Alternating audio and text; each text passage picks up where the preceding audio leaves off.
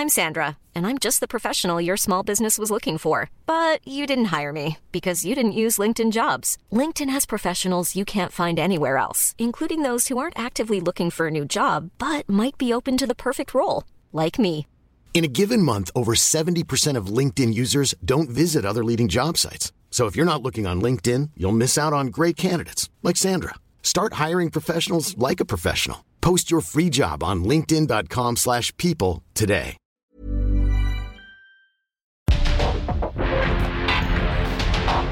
Porque el mundo actual no se entendería sin la economía, las finanzas y los negocios.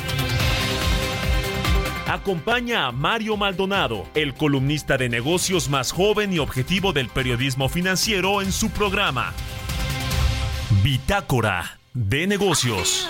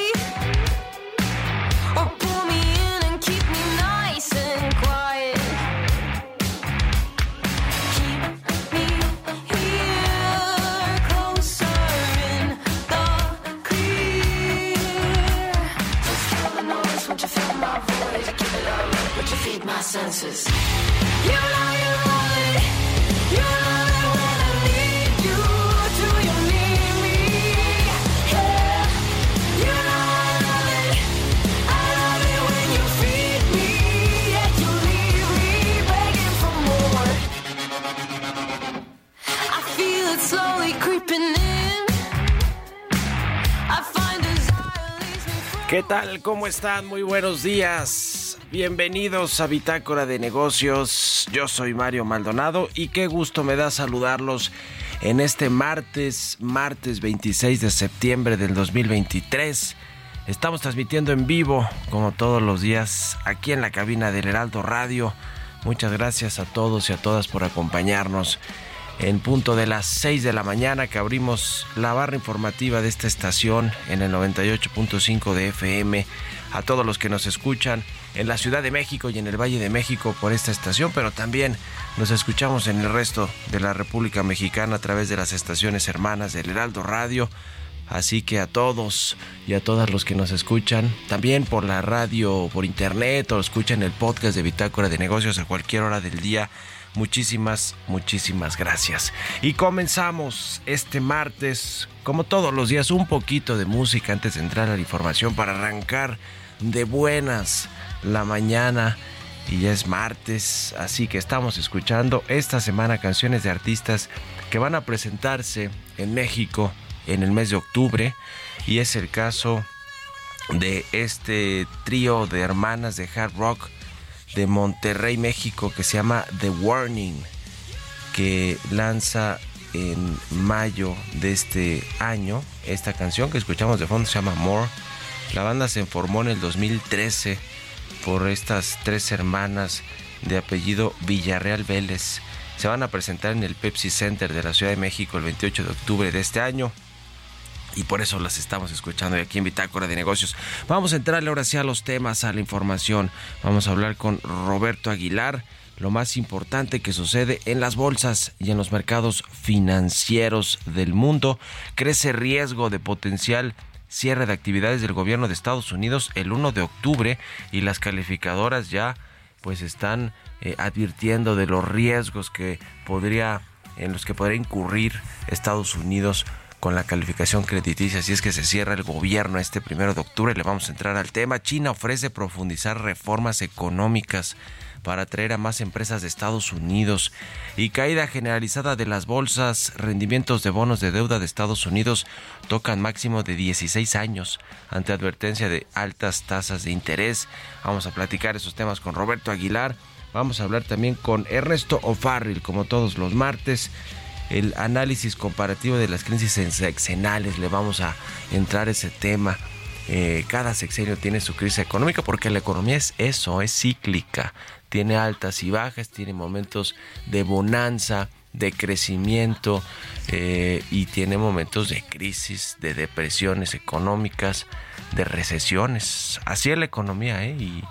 Eh, pues nos ha tocado vivir algunos más recesiones que otras o más crisis económicas que, que otros, pero a todos nos ha tocado vivir estas, estas crisis porque así es la economía cíclica. Le vamos a entrar al tema con Ernesto Farril, este análisis comparativo de las crisis sexenales. Vamos a hablar también con Esperanza Ortega, la presidenta nacional de Canacintra, sobre la, las, eh, los cierres fronterizos, la afectación. Hablamos de eso un poquito ya ayer, de este tema por el tema, por el asunto migratorio.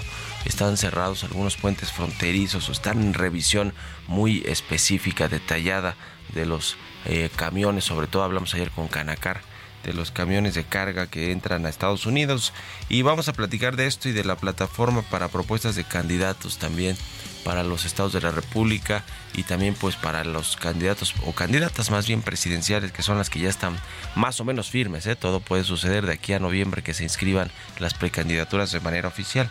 Claudia Sheinbaum y Xochitl del Galvez. Vamos a platicar de eso y otras cosas con Esperanza Ortega, presidenta de Canacintra. Y también vamos a hablar con José Ángel Gurría, también aspirante, por cierto, del Frente Amplio por México, que se va a quedar ahí como uno de los ideólogos, pero bueno, exsecretario de Hacienda, ex canciller, exsecretario general de la OCDE. Vamos a hablar de las perspectivas de México en términos económicos para este año y el siguiente le vamos a preguntar también del paquete económico. Él es eh, ideólogo del Frente Amplio por México en temas de economía y de comercio exterior. Así que le vamos a entrar estos y otros temas hoy aquí en Bitácora de Negocios. Quédense con nosotros en este martes 26 de septiembre. Vámonos al resumen de las noticias más importantes para comenzar este día con Jesús Espinosa.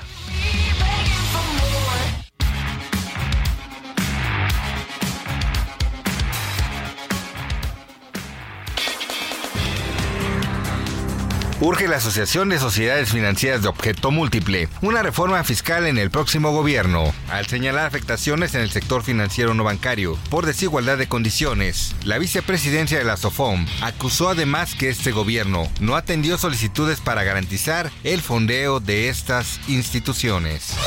Reiteran persistentes alzas en tasas de interés europeas. La presidencia del Banco Central Continental ratificó que el objetivo de bajar la inflación a dos puntos se prevé hasta 2025, pues este año apenas llegará a 5.6%. Las últimas proyecciones apuntan a un débil crecimiento anual de la eurozona en 0.7 puntos. Presumen 81% de avances en obras del tramo 1 del tren Maya. Además de generar 21.000 empleos y beneficiar a 397.000 habitantes de la región, la Sedena informó que el trayecto de Palenque a Escárcega concluyó 386 de 387 drenajes transversales y 174 de los 204 pasos peatonales, vehiculares y de fauna previstos. Cae el peso ante viejos temores en el sector inmobiliario chino, lo de que Evergrande, el desarrollador más endeudado del mundo, desplomó sus acciones en 21.82% ante la imposibilidad de acceder a una nueva deuda. La divisa mexicana resintió y retrocedió 0.87% frente al dólar.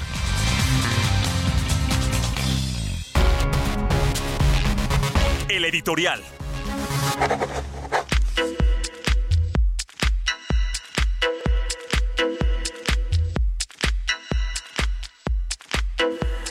Bueno, aquí le platicamos hace unas semanas, hace tres semanas para ser exactos, sobre este tema del Instituto Federal de Telecomunicaciones y América Móvil, Carlos Slim, de Carlos Slim.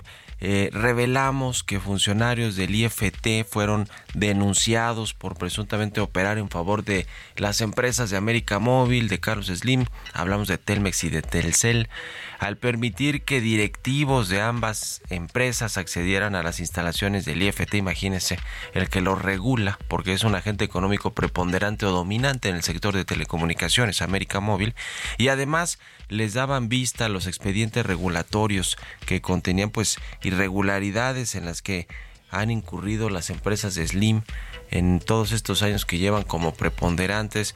¿Y por qué? Pues para que les daban vista, para que pudieran solventarlas antes de enfrentar algún tipo de sanción. Es decir, algo a todas luces ilegal. Y le platicamos de quiénes fueron las funcionarias en cuestión a quienes se denunció y acusó. Eh, la titular de la unidad de cumplimiento, Fernanda Ciniega, la directora general de supervisión y verificación de regulación asimétrica del FT, Adriana Williams, quienes, por cierto, después de que revelamos eso en el Universal y aquí, fueron suspendidas eh, por estas denuncias, están siendo investigadas, pero eh, pues el asunto no, no acaba ahí. La directora general de supervisión de la unidad de cumplimiento del IFT, Lourdes Santaol- Santaolalla, eh, se hizo cargo mm, de las responsabilidades que tenían estas dos funcionarias del IFT, pero pues ya contrataron a nuevos directivos para unirse a esa eh, área de cumplimiento y de regulación asimétrica. Y resulta que uno de esos eh, relevos de las dos funcionarias suspendidas e investigadas es viene ni más ni menos que de América Móvil. Imagínese esa historia. Viene de una de las empresas de América Móvil, eh, según su perfil público de LinkedIn. Eh, se llama An- Armando Méndez Martínez, se desempeñaba como jefe auditor de sistemas de prepago de Telcel y ahora está en el IFT con eh, pues esta supliendo las funciones que hacían las investigadas de darle acceso a los expedientes y a las instalaciones del IFT a funcionarios de América Móvil, que están también bien identificados estos funcionarios. Hablamos, eh, por ejemplo, de Daniel Bernal, director de Asuntos Regulatorios de América Móvil, Genaro Millán, gerente regulatorio de la empresa, Oscar Aranda, directivo de regulación de telecomunicaciones del grupo de Slim. Así que, pues, no solo conflicto de interés, sino pues presuntos delitos, ¿no? Imagínese, el regulado eh, tiene acceso a los expedientes del regulador que lo está investigando y que tiene que hacer cumplir sus regulaciones asimétricas. Es un tema, ¿eh? porque todo esto le afecta pues a la competencia económica y a los mexicanos, ¿no? A los mexicanos que eh, pues usamos los servicios de telecomunicaciones. ¿Ustedes qué opinan? Escríbanme en Twitter, arroba Mario Mal y en la cuenta arroba Heraldo de México. Radar Económico.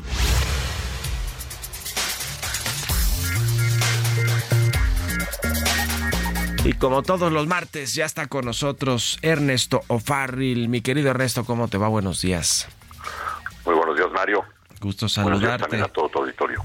El análisis eh, comparativo de las crisis seccionales, yo decía hace unos minutos que todos los gobiernos se enfrentan crisis y quizá también periodos de bonanza porque si la economía no cíclica está eh, arriba y abajo y así ha sido siempre y nos ha tocado a muchos vivir pues varias crisis, no algunos otros más pues, pero pero así es la economía. A ver, platícanos un poquito de este análisis que hiciste. Claro que sí. Empezamos rápidamente con la devaluación del 76 al terminar la administración del presidente Echeverría. Bueno, este presidente en su periodo pues eh, modificó el modelo económico hacia un modelo totalmente estatista, terminó con lo que se llamaba el desarrollo estabilizador y entró a uno de desarrollo desestabilizador.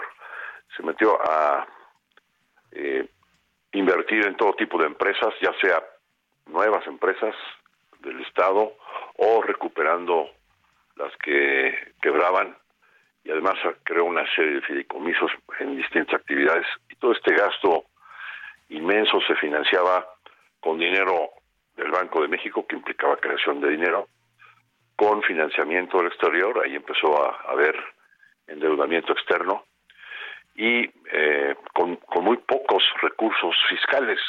Eh, y entonces pues esto provocaba déficits fiscales cada vez más grandes y endeudamiento las políticas estatistas incluso pues generaron al final una fuga de capitales y eso pues, con una sobrevala con una inflación primero que se dio muy alta pues sobrevaluó la moneda y al final pues tuvo que devaluar desde 12.50 que era el tipo de cambio viejos pesos de 1954 hasta 1976 que se modificó y se fue rápidamente a 23 pesos. Llega López Portillo, continúa con el modelo estatista, le toca la bonanza económica, el precio del petróleo se va para arriba, se reciben petrodólares vía créditos de los bancos internacionales de una manera irresponsable y eh, pues al final de la administración también con una sobrevaluación y con una fuga de capitales pues termina en la estatización de la banca y con el control de cambios eh, problema con el que el sobreendeudamiento en dólares que nos tardó 30 años resolverlo.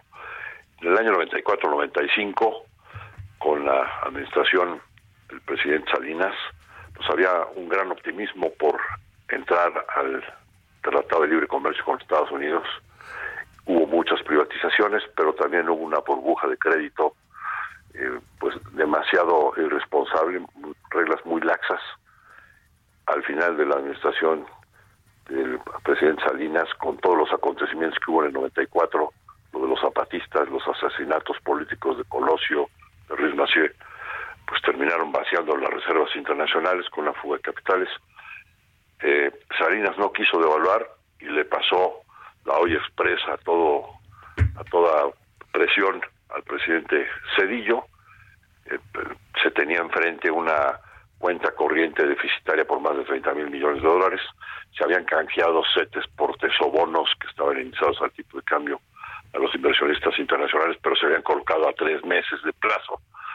Total que el Audio Express le tornó a los 20 días al presidente Cedillo y pues eh, ocurrió una macro devaluación en donde la moneda pues fue hasta arriba de 120 hasta 150 pesos por por dólar. Eh, bueno, pues cuál es la circunstancia actual. Hoy tenemos un nivel de deuda equivalente al de las reservas internacionales. La deuda externa, gobierno federal y Pemex, 200 mil millones de dólares aproximadamente, es la misma que se tiene como guardado en las reservas internacionales del Banco de México. Hoy somos el socio comercial más importante de Estados Unidos dentro del TEMEC. Eh, hoy tenemos un nivel de deuda relativamente bajo, pero sí se le están dejando a la siguiente administración algunas bombas de tiempo. La principal, pues, es el déficit fiscal que ha crecido mucho y que implica un endeudamiento potencial insostenible. ¿no? Sí, sí, Eh, sí. En resumen, no pensamos que vaya a haber una crisis financiera de fin sexenio, pero sí se están dejando finanzas muy endebles. También tienes el problema de Pemex con finanzas públicas, eh, pues muy comprometidas. ¿no? Sí, con déficit eh, público, déficit fiscal de 5% del PIB, que dicen que es eh, pues eh, eh, por un solo año, pero bueno, pues eso está por verse si se logra bajar en el 2025 ya con una nueva administración. Estamos en contacto como siempre. Gracias, Ernesto O'Farrill. Muy buenos días. Ti, Mario. Muy buenos días a todos. Un abrazo, que estés muy bien. Es Ernesto O'Farrill, escribe todos los lunes en El Financiero. Échale un ojo ahí a su columna 6 con 21 minutos. Vámonos a otra cosa. Economía y mercados. Roberto Aguilar ya está aquí en la cabina de El Heraldo Radio. Mi querido Robert, ¿cómo te va? Buenos días. ¿Qué tal, Mario? Me da mucho gusto saludarte a ti y a todos nuestros amigos. Fíjate que los rendimientos de los bonos del Tesoro de Estados Unidos alcanzaban números máximos de 16 años, lo que mantenía el dólar cerca de sus máximos de 10 meses, con sus consecuentes eh, implicaciones en un momento en que los inversionistas respondían al mensaje de la Reserva Federal y de otros grandes bancos centrales de que es probable de que las tasas se mantengan elevadas durante más tiempo.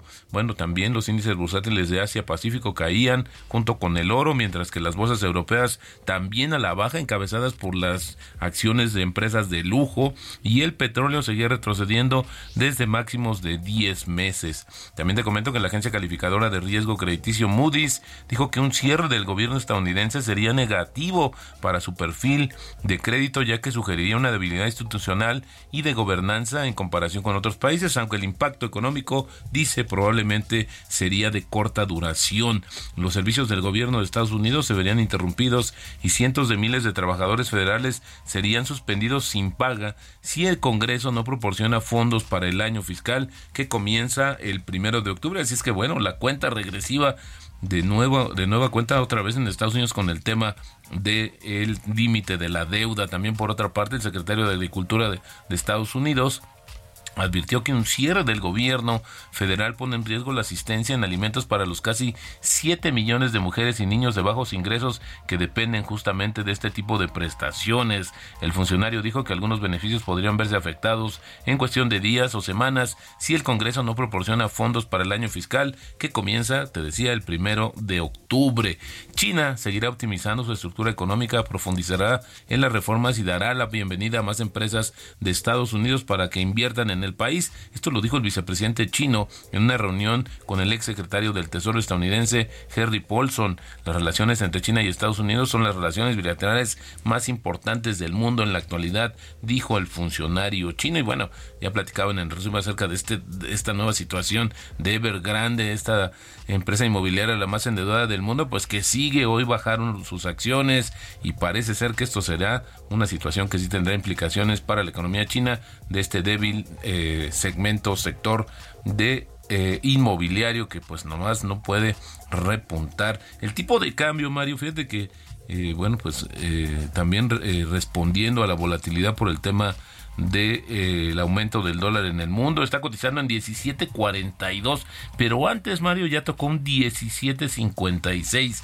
con esto tenemos ya una depreciación en el mes de 2.3% y la apreciación en el año pues ya bajó a niveles de 10% así el peso respondiendo te decía a la incertidumbre a nivel global Buenísimo, gracias Roberto Aguilar. al contrario Mario muy buenos días Nos vemos a ratito en la televisión. Sigan a Roberto Aguilar en Twitter, Roberto AH. Vámonos a la pausa. Regresamos.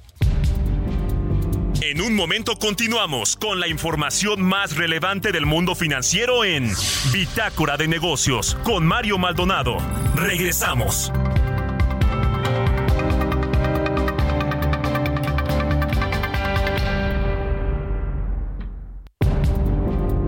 Estamos de vuelta en Bitácora de Negocios con Mario Maldonado.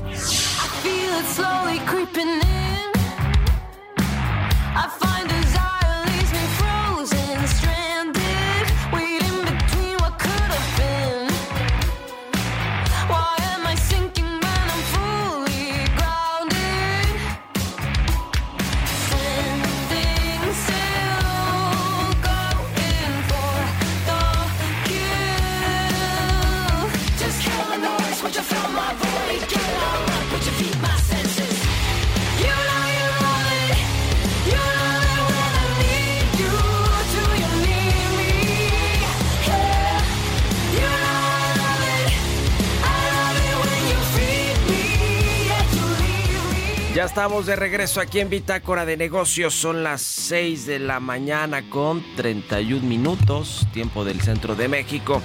Y regresamos con un poquito de música ahora muy rockera. Esta canción de tres hermanas de Monterrey, Nuevo León, que bueno, pues le entraron al hard rock y se llaman The Warning. Se llama la canción More y la escuchamos a propósito de artistas que van a presentarse en octubre, el próximo mes que ya está a la vuelta de la esquina en México. y estas eh, regiomontanas van a estar en el Pepsi Center de la Ciudad de México el 28 de octubre. Así que bueno, por eso la estamos escuchando. Vámonos con esto al segundo resumen de noticias.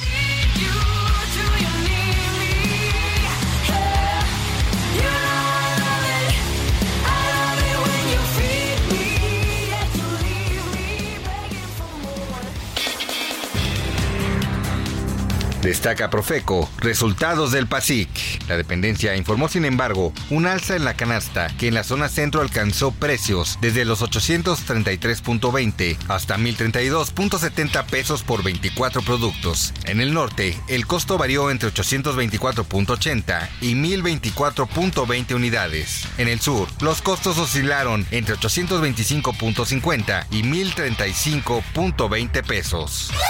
Afirma el subsecretario de Hacienda y Crédito Público que el sur del país creció gracias a que el gobierno prioriza obras en la zona. Al reiterar previsiones de crecimiento económico en hasta 4% para 2024, Gabriel Llorio insistió en la importancia de la relocalización de cadenas de valor en la región sur-sureste. Recortará Google 53 plazas del Centro de Desarrollo de Zurich. El portal Insight para The Plast detalló que las bajas son parte del plan anunciado desde enero por el gigante tecnológico para recortar 12.000 puestos a nivel global. There's never been a faster or easier way to start your weight loss journey than with PlushCare. PlushCare accepts most insurance plans and gives you online access to board-certified physicians who can prescribe FDA-approved weight loss medications like Wigovi and Zepbound for those who qualify. Take charge of your health and speak with a board-certified physician about a weight loss plan that's right for you. Get started today at plushcare.com slash weight loss. That's plushcare.com slash weight loss. plushcare.com slash weight loss. Sindicato suizo Syndicom prevé que este plan alcance al menos a 250 de 5.000 trabajadores. Desplome del precio del cobalto por mayor oferta y menor demanda. El benchmark Mineral Intelligence detalló que las reservas mundiales del metal en Indonesia y el Congo alcanzarán las 223 mil toneladas a finales de año, ante la baja de consumo de teléfonos, laptops y la transición a baterías automóviles de hierro y litio. Entrevista.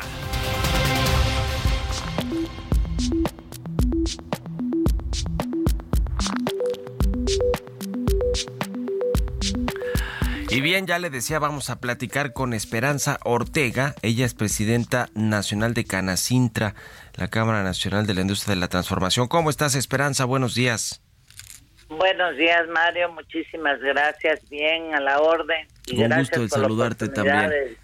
de. Pues primero platicar sobre este asunto de eh, el cierre de las fronteras de algunos puentes fronterizos de Estados Unidos con México por este fenómeno de la migración. Ya vimos los efectos que tuvo, por ejemplo, en el Grupo México con algunos de los trenes que eh, eh, cruzan por el norte del país y que bueno, pues eh, se tuvieron que suspender por eh, un eh, pues por, por eh, proteger la integridad física y la vida de los migrantes que se subían a los vagones de los ferrocarriles, pero pues también del otro lado de la frontera en Texas también ya emitieron una alerta por este tema migrante y se ha afectado por lo menos en los últimos cinco días a 7.500 camiones o trailers de México a Estados Unidos que cruzan para llevar mercancías. ¿Ustedes cómo están viviendo el tema? ¿Qué reportes tienen? ¿Qué información eh, tienen al respecto, Esperanza?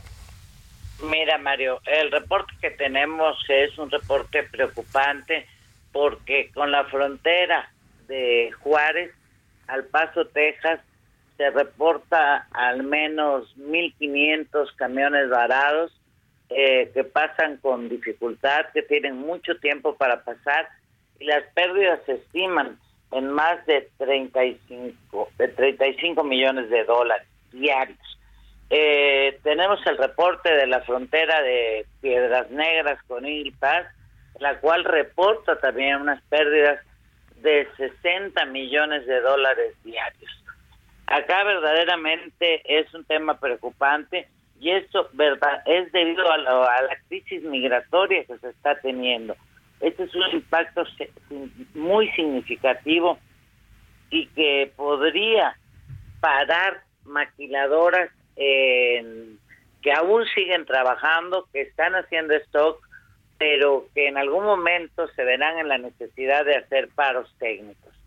Eh, ayer platicaba yo con el presidente de Ciudad Acuña, eh, Coahuila, y abrieron esa frontera eh, de la mano Canacintra, eh, las autoridades de aduana, la Guardia Nacional, y el día de ayer habían podido pasar sin hacer tanta espera más de 400 camiones de carga por esa frontera. Sí, es más difícil, sí, se les complica más porque hay que dar una gran vuelta, pero estaban pasando, ¿no?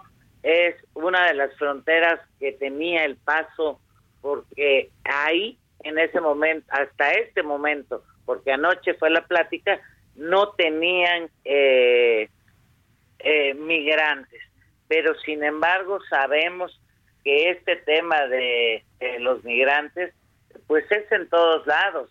Y este cierre temporal, pues afecta. Grupo México, como bien manejaste, eh, pues la decisión de los 60, eh, las 60 rutas y nos afecta porque primero, por supuesto, por supuesto, hay que priorizar la integridad física, pero también tenemos en las fronteras gente varada queriendo amotinarse para poder pasar.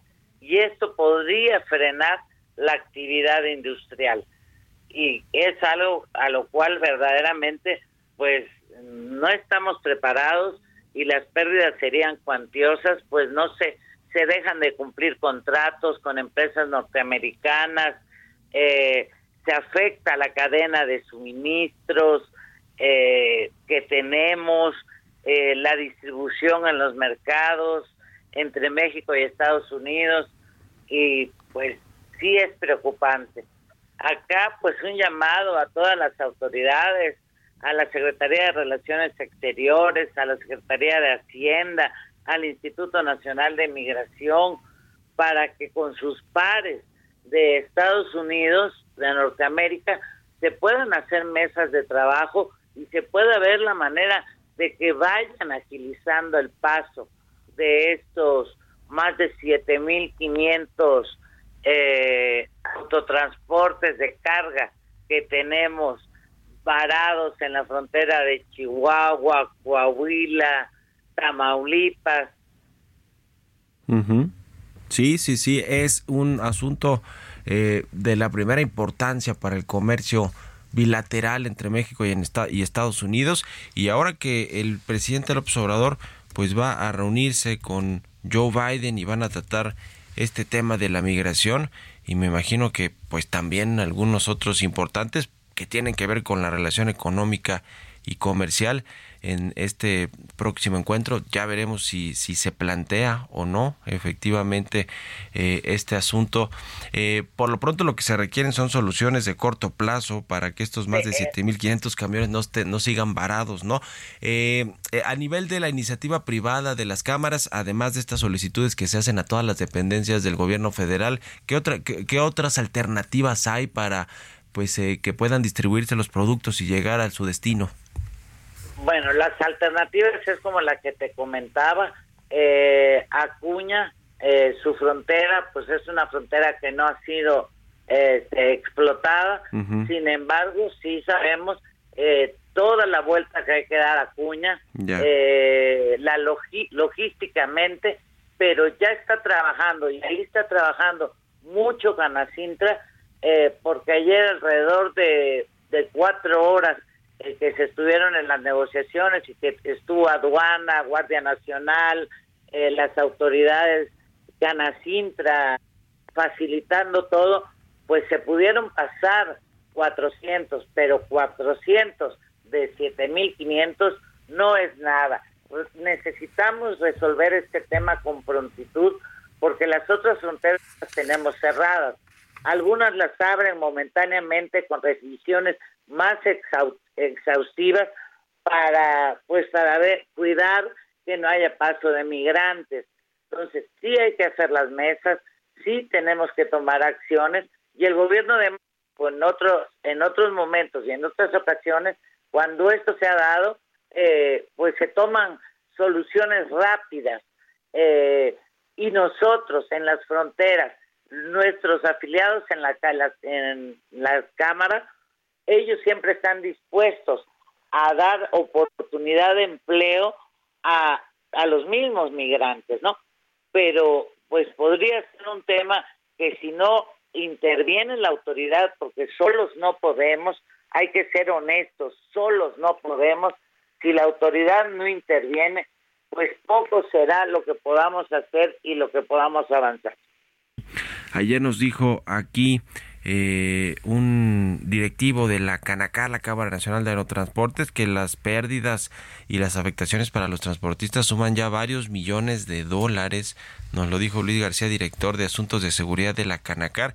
Y en Piedras Negras se habla de que están eh, pues sin operar 65% del autotransporte por este cierre del puente internacional eh, y de la aduana que ha generado un caos auténticamente. Eh, en lo que eh, se sabe, se tiene hasta ahora la información, ¿hasta cuándo puede durar este cierre parcial o total de la frontera con Estados Unidos, sobre todo en, la, en los estados que colindan con Texas? Mira, en los, no, no tenemos, fíjate que es donde no tenemos la claridad de qué se esté haciendo a través de la autoridad, porque como bien dijo el directivo de Canacar, suman varios millones de dólares.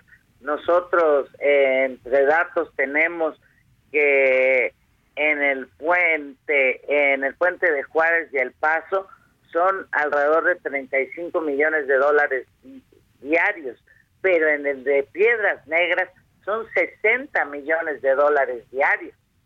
Entonces, esto por supuesto que va a afectar y también va a afectar el ingreso de recursos económicos a nuestro país. Pues qué asunto, vamos a estar muy pendientes de lo que suceda en las próximas horas y días. Por último, quiero preguntarte cómo va todo el tema de las propuestas de los candidatos, de eh, el, el tema eh, del a nivel federal de las eh, aspirantes a candidatas, como el caso de Claudia Sheinbaum, de Xochitl Galvez, de las reuniones que han tenido con otros aspirantes también, pues me imagino eh, refiriéndose a lo que sucede sucederá en los nueve estados de la República que también van a cambiar de gobernador o gobernadora el próximo año. ¿Cómo van todos esos acercamientos con aspirantes a, a obtener Mira. cargos públicos? Mira, hemos estado buscando los canales, ya se les mandaron las invitaciones. Lo primero es para que nos acompañen en nuestra convención a Querétaro. Eh, las dos aspirantes, porque no hay candidatos, la ley bien lo marca. Los precandidatos serán en noviembre y posterior serán candidatos.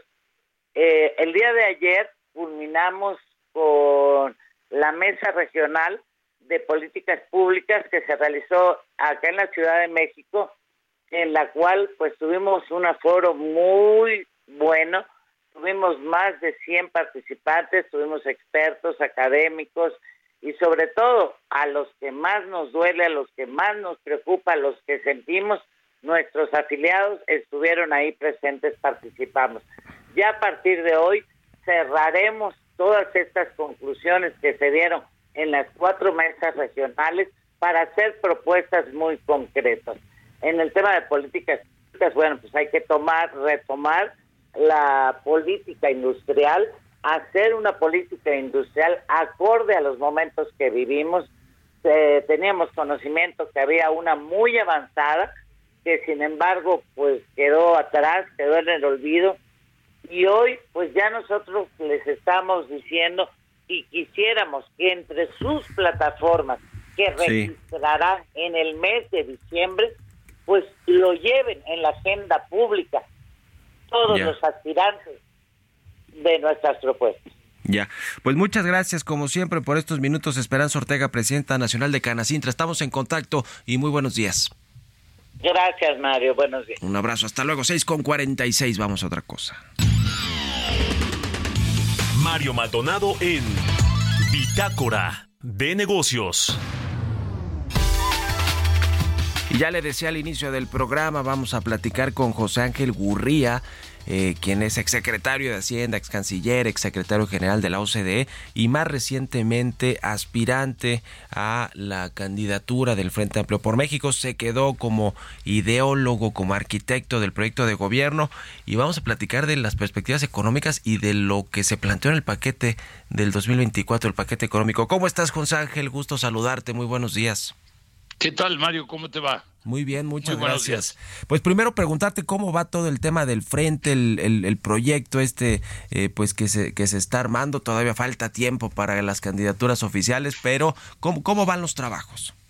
Eh, sigue avanzando, está ya en consultas, eh, un borrador está ya en consultas con los partidos políticos, con la candidata, con su equipo, eh, y seguimos trabajando y seguimos eh, recibiendo un gran número de contribuciones y pues eh, eh, siempre el problema es eh, la síntesis y la selección porque hay muchísimos temas y hay muchísimos expertos en México que quieren hacer una contribución muy valiosas todas y tenemos que hacer un ejercicio de síntesis muy importante.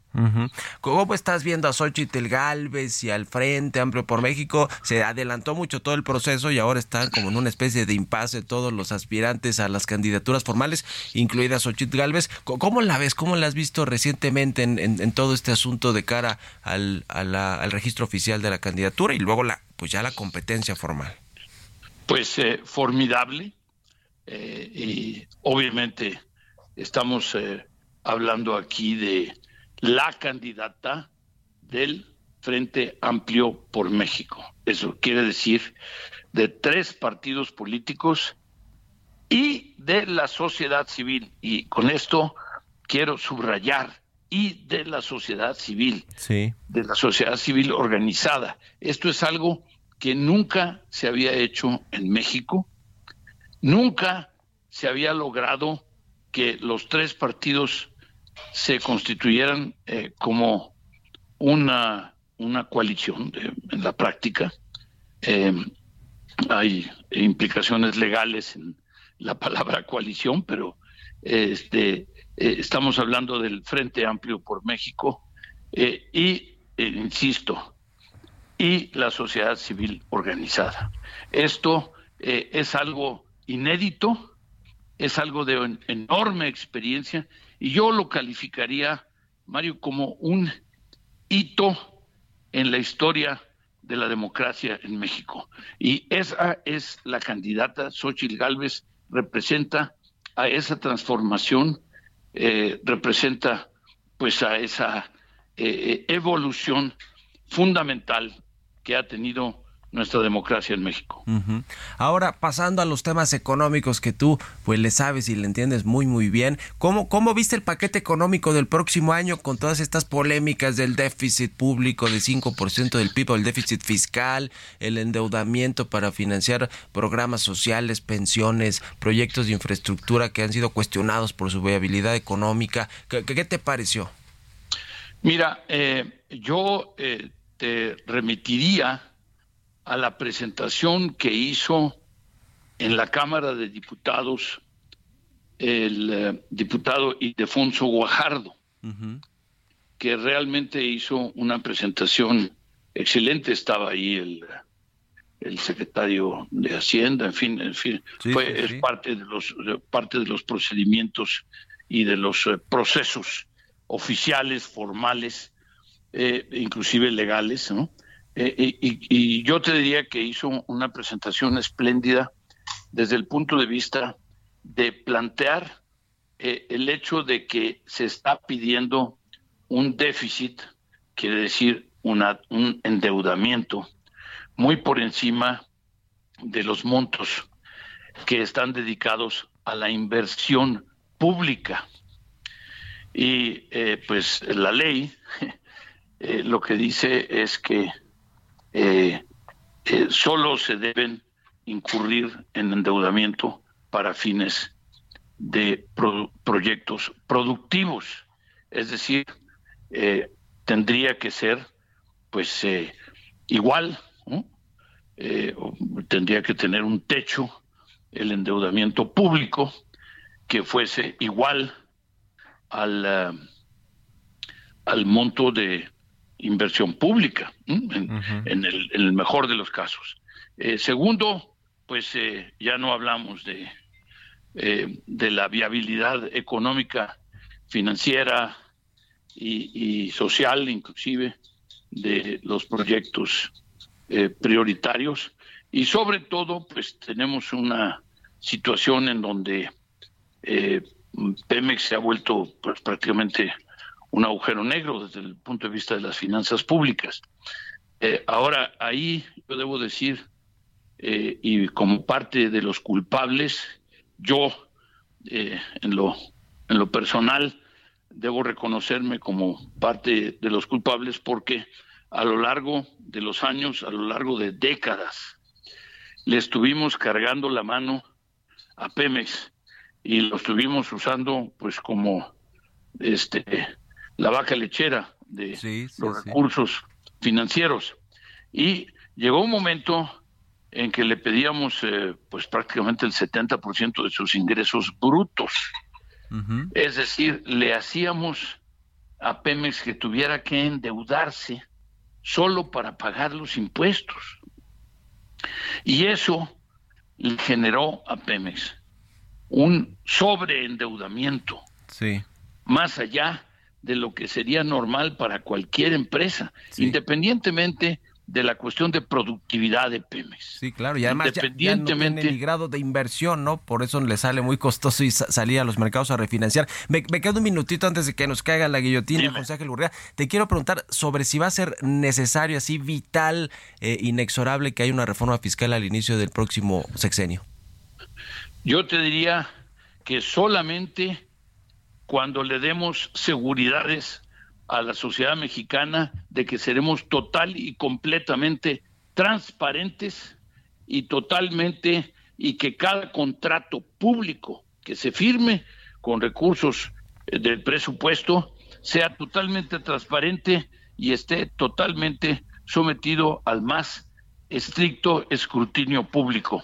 Solamente así le podemos pedir a la gente que pague más impuestos, pues después sí. de ser absoluta y totalmente transparentes. Sobre todo si no se va a ampliar la base de contribuyentes. Muchas gracias, José Ángel Gurría. Estamos en contacto, si nos permites, y, y te mando un abrazo. Muy buenos días.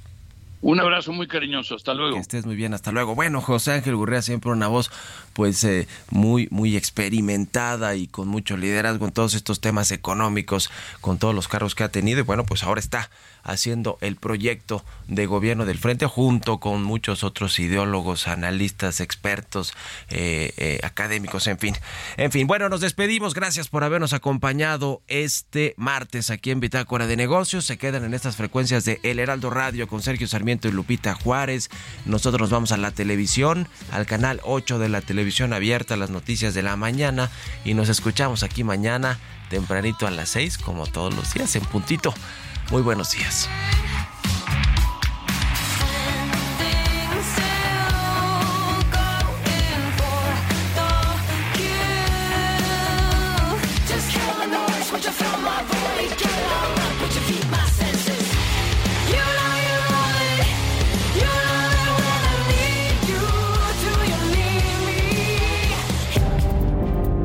Esto fue Bitácora de Negocios con Mario Maldonado.